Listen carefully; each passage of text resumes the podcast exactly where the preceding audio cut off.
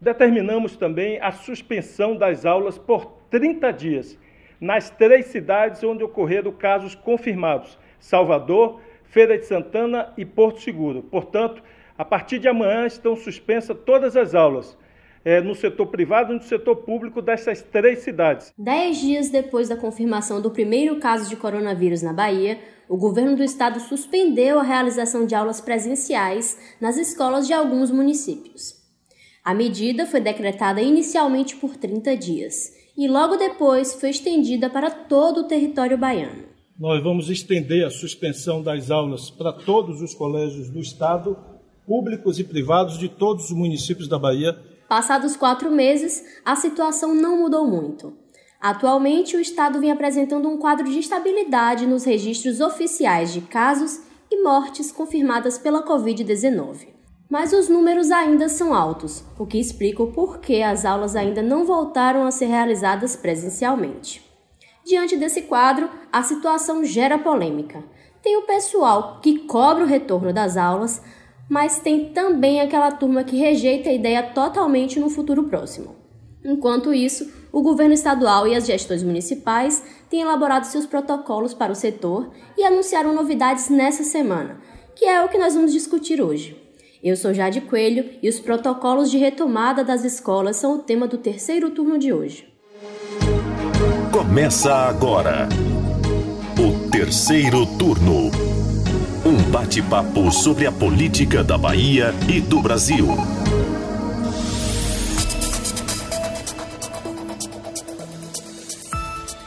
Apresentam comigo o podcast do Bahia Notícias os repórteres de política do site Ailma Teixeira. Oi, Jade. E Lucas Arraes. Oi, Jade, tudo bem? A Secretaria de Educação da Bahia informou que concluiu o protocolo que prevê a reabertura das escolas. O calendário dessa retomada, no entanto, ainda vai ser definido. Para isso, o secretário da Educação, Jerônimo Rodrigues, disse que a pasta vai buscar mais informações sobre a taxa de contágio da Covid-19 entre os estudantes, os professores e também entre os funcionários da rede estadual. Ainda em junho, eu entrevistei o secretário e ele me disse que o protocolo estava em processo de elaboração e que as regras que iam ser incluídas nele consideravam aí orientações das autoridades de saúde, além das adaptações na infraestrutura a testagem da comunidade escolar e as alterações na lotação das salas e outros pontos. Na época, a secretaria já tinha identificado que 20% das escolas da rede estadual iam precisar de alguma intervenção. Jerônimo ainda admitiu que a retomada das aulas não será homogênea em todo o estado, já que as regiões e os municípios enfrentam momentos diferentes na pandemia. Só que de junho para cá as coisas avançaram então, Lucas Arraes, você que acompanhou aí as recentes declarações de Jerônimo, explica pra gente o que é que já foi divulgado pela SEC sobre esse protocolo. É, Jade, oficialmente a gente tem muito pouco ainda, além das declarações do secretário estadual de Educação, Jerônimo Rodrigues, e do governador Rui Costa. O próprio secretário chegou a falar em entrevista ao Isso é Bahia, programa aqui do Bahia Notícias, essa semana, que eles têm um protocolo finalizado, mas que ainda não está completamente validado com a comunidade escolar e muito menos possui uma data para ser executada. Antes de pensar em qualquer data, a SEC deve fazer um movimento aí de analisar qual é hoje a taxa de contágio das pessoas que vão frequentar essas escolas. Ou seja, quantos estudantes, funcionários e professores da comunidade escolar da rede estadual a gente tem infectado. E para isso, o governo estadual não vai realizar uma testagem em massa, conforme estava previsto lá nos planos iniciais. É, o secretário Jerônimo chegou a, a dividir a, a, preocupação de que o MEC não iria disponibilizar 800, mais de 800 mil testes que seriam necessários para testar todos os alunos. Então, eles vão fazer basicamente um teste por amostras. Primeiro, eles analisaram é, como anda a taxa de contágio em pequenas cidades. Eles começaram testando a comunidade escolar em Itajuípe, Ipiaú e Uruçuca. Agora, o movimento é fazer essa testagem em cidades maiores. O governo estadual vai testar 35 mil pessoas da comunidade escolar da rede estadual em Ilhéus, Itabuna e Jequié. Isso é claro para ter um extrato de qual é a real situação epidemiológica dessas pessoas e para saber se a gente tem condição de colocar já os estudantes para dentro de sala de aula. nós havíamos pensado no início, é, ali em março, abril, se preparando para fazer uma testagem geral. Significa 800 mil testes. O governo federal, o MEC, é, não está disponibilizando essa quantidade e ficaria um custo ainda muito alto. Nós esperamos que o, o custo caia. Já caiu de. Era 200 e tanto, baixou para 150, está em torno de 70 reais um teste rápido desse. É, fica realmente muito difícil, Fernando, a gente poder fazer nesse momento agora com o custo que está. A expectativa nossa é que se a gente, se for demorar um pouco mais o retorno, a gente possa pegar mais três, mas fazendo uma testagem é, bem espalhada no estado. Agora, é claro, para a gente compreender, na tentativa nossa, a gente pode, de acordo com a situação de volta, ver se temos condições de garantir pelo menos a testagem por amostragem nas escolas, é, de toda a escola da Bahia. Mas nós não temos hoje condições de garantir que faremos em, em todas as escolas da Bahia. E já falando da fase de retorno propriamente dito, algumas mudanças já foram adiantadas de como deve funcionar aí essa reabertura das escolas. Por exemplo, o governo do estado já instalou, instalou pias nos prédios da, das escolas estaduais, elas devem ficar na entrada das escolas e nos corredores para estimular que os estudantes eles fiquem sempre com as mãos limpas. É, também dispensers de álcool em gel foram instalados e já estão nas escolas, de acordo com o secretário, é, máscaras de tecido e máscaras de acrílico para a comunidade escolar. Tem uma preocupação extra também para o pessoal que toca na comida, ou seja, as merendeiras, os servidores que trabalham na cozinha, também vão ser distribuídos luvas. Isso mesmo, Lucas. A Secretaria de Educação do Estado não fez ainda um grande anúncio específico sobre esse protocolo, mas tem anunciado um pouquinho aqui, um pouquinho ali. No início da semana, em entrevista à Rádio Bandeirantes, o governador Rui Costa também deu alguns detalhes. E aí ele falou que cada escola pública da rede estadual vai ter pelo menos 50 megabytes de internet disponíveis confirmou que o sábado vai ser incorporado à carga horária e também disse que o ano letivo vai se estender até fevereiro de 2021. Nesse ponto, eu acho que é importante a gente lembrar que, em razão da pandemia, o Ministério da Educação suspendeu a obrigatoriedade que o ano letivo tinha de ter 200 dias de aula.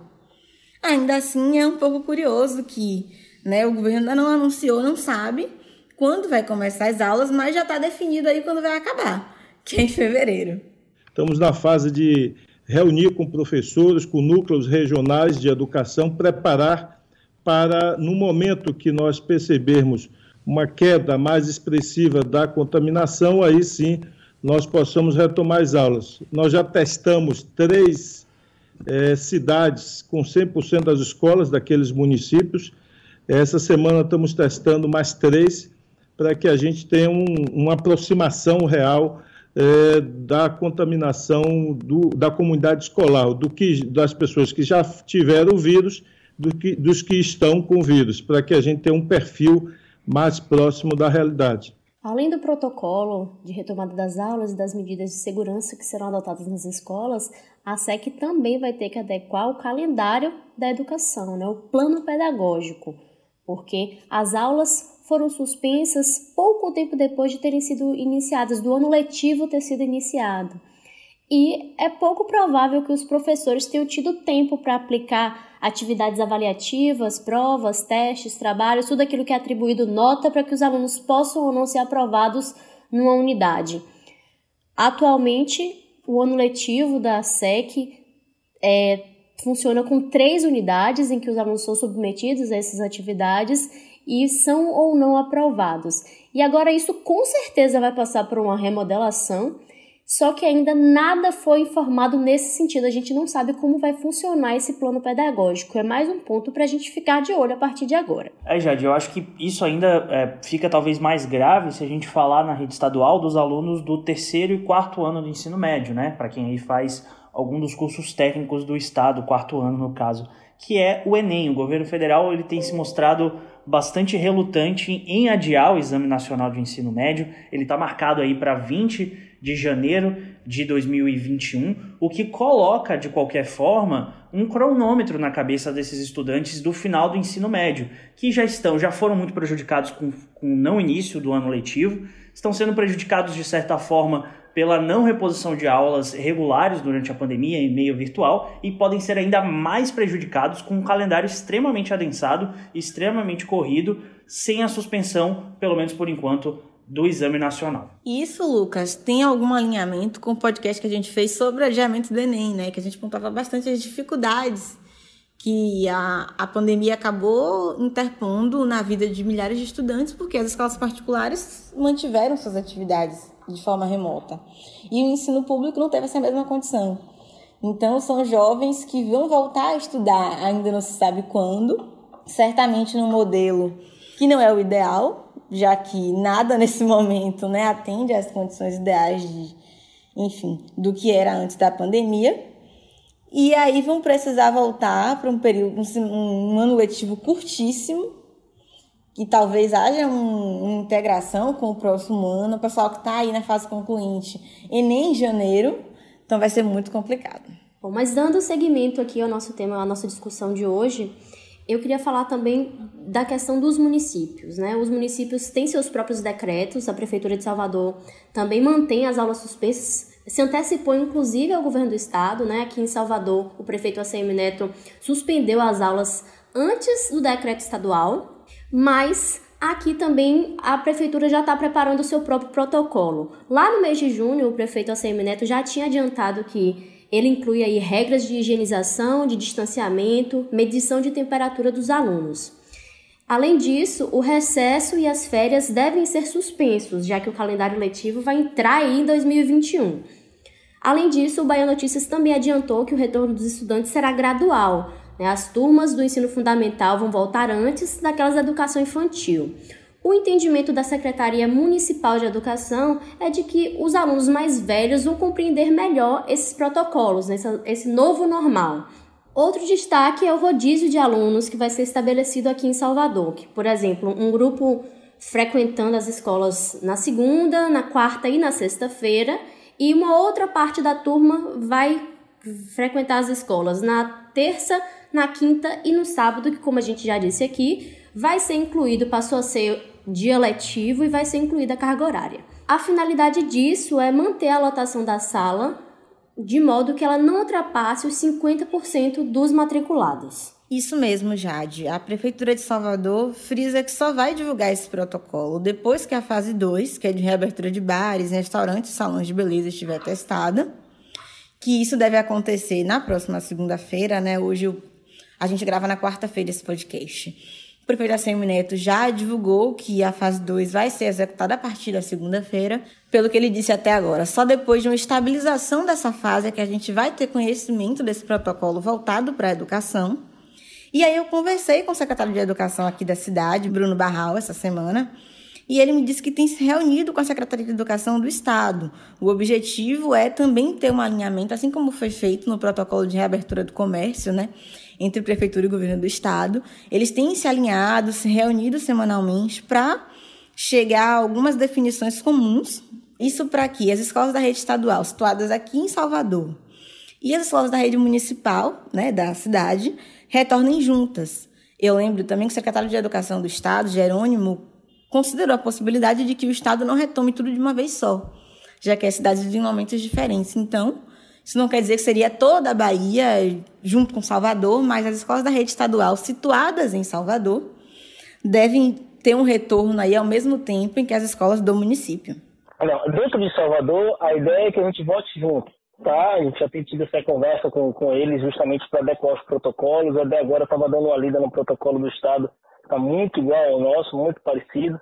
É, nesse ponto, é, as equipes, tanto do Estado quanto do município, têm trabalhado em conjunto também inclusive nas expectativas de aprendizagem, nas plataformas, uhum. é, nas trocas de experiência. Então isso tem sido muito é, alinhado e afinado e não tem sentido nenhum voltar ao município e não voltar ao estado.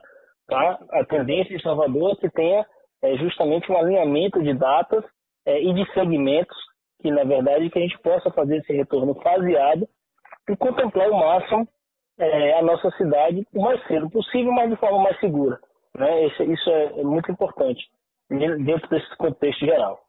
E ao mesmo tempo em que alinha isso, a gestão municipal tem feito intervenções nas escolas municipais, num trabalho que, segundo Barral, deve durar 30 dias.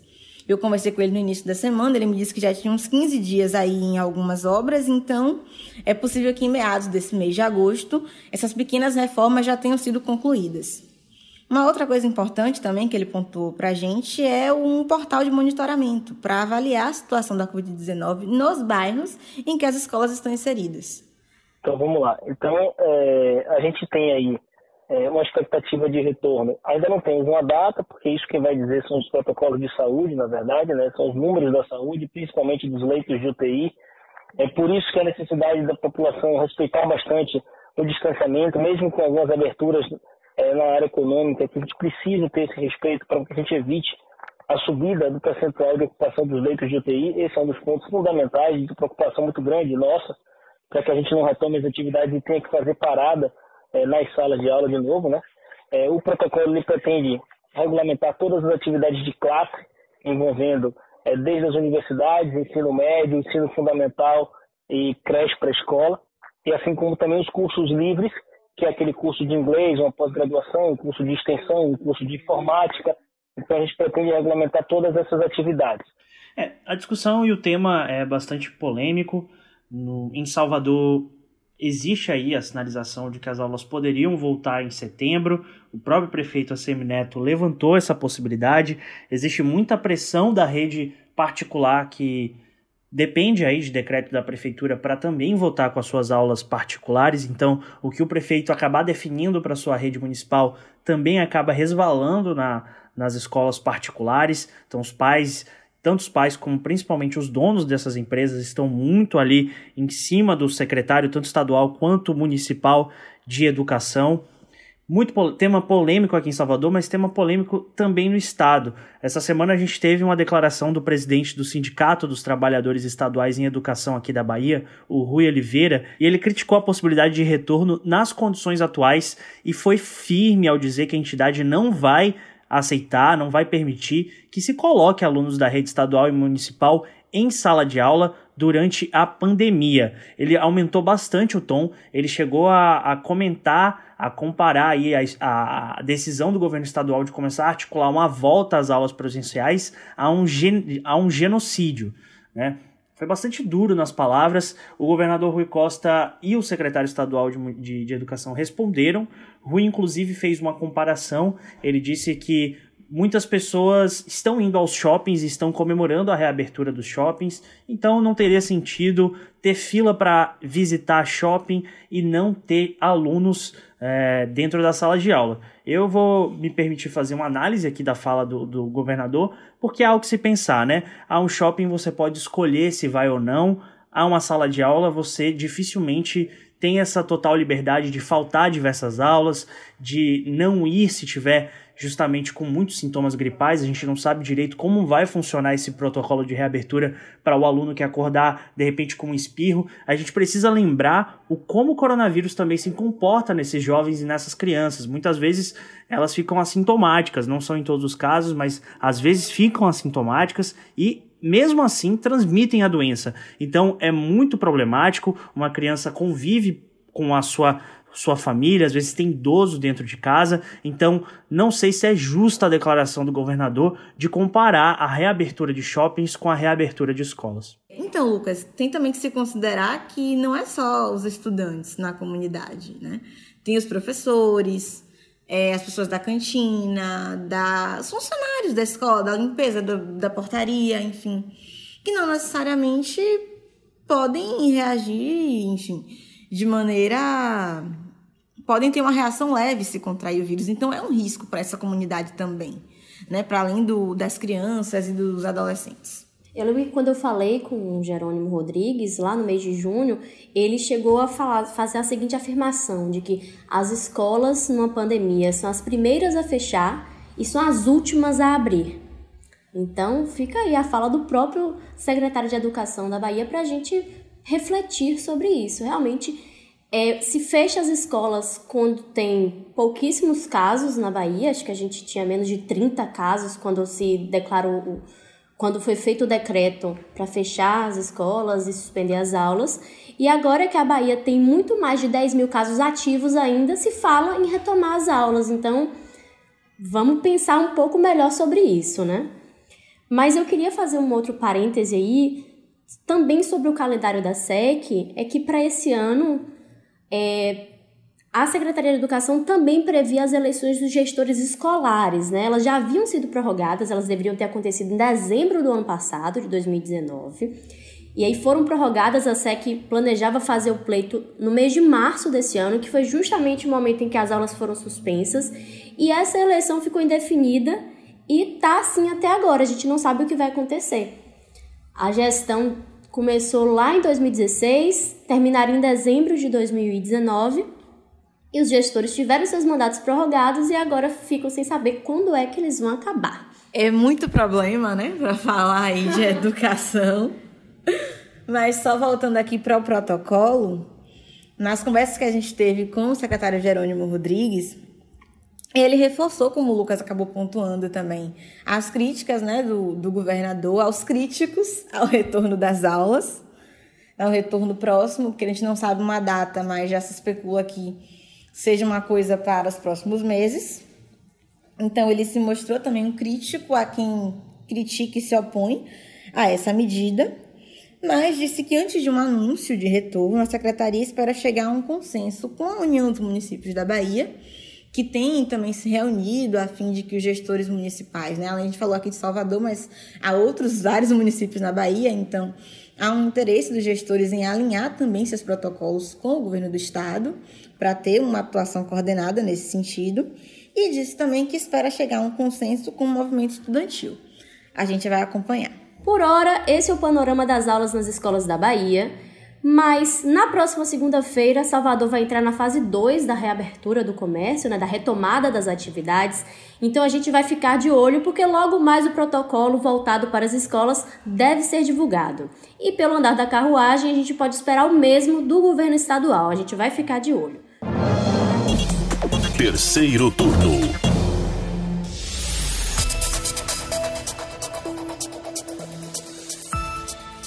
Com isso, o terceiro turno de hoje vai ficando por aqui. Muito obrigada aos meus colegas Ailma Teixeira e Lucas Arraes e a você que ouviu a gente até aqui. Tchau, Jade. Tchau, Lucas. Até mais, pessoal. Até mais. E a gente quer saber o que você achou do terceiro turno de hoje. Manda uma mensagem para o Twitter do Bahia Notícias ou poste o seu recado usando a hashtag Terceiro Turno BN. O programa é gravado das nossas casas e conta com a apresentação dos repórteres Ailma Teixeira, Lucas Arraes e Jade Coelho. Os áudios utilizados são do Bahia Notícias, da Tarde FM, da Rádio Bandeirantes e do Governo da Bahia. A edição de som é de Paulo Vitor Nadal e o roteiro de Ailma Teixeira.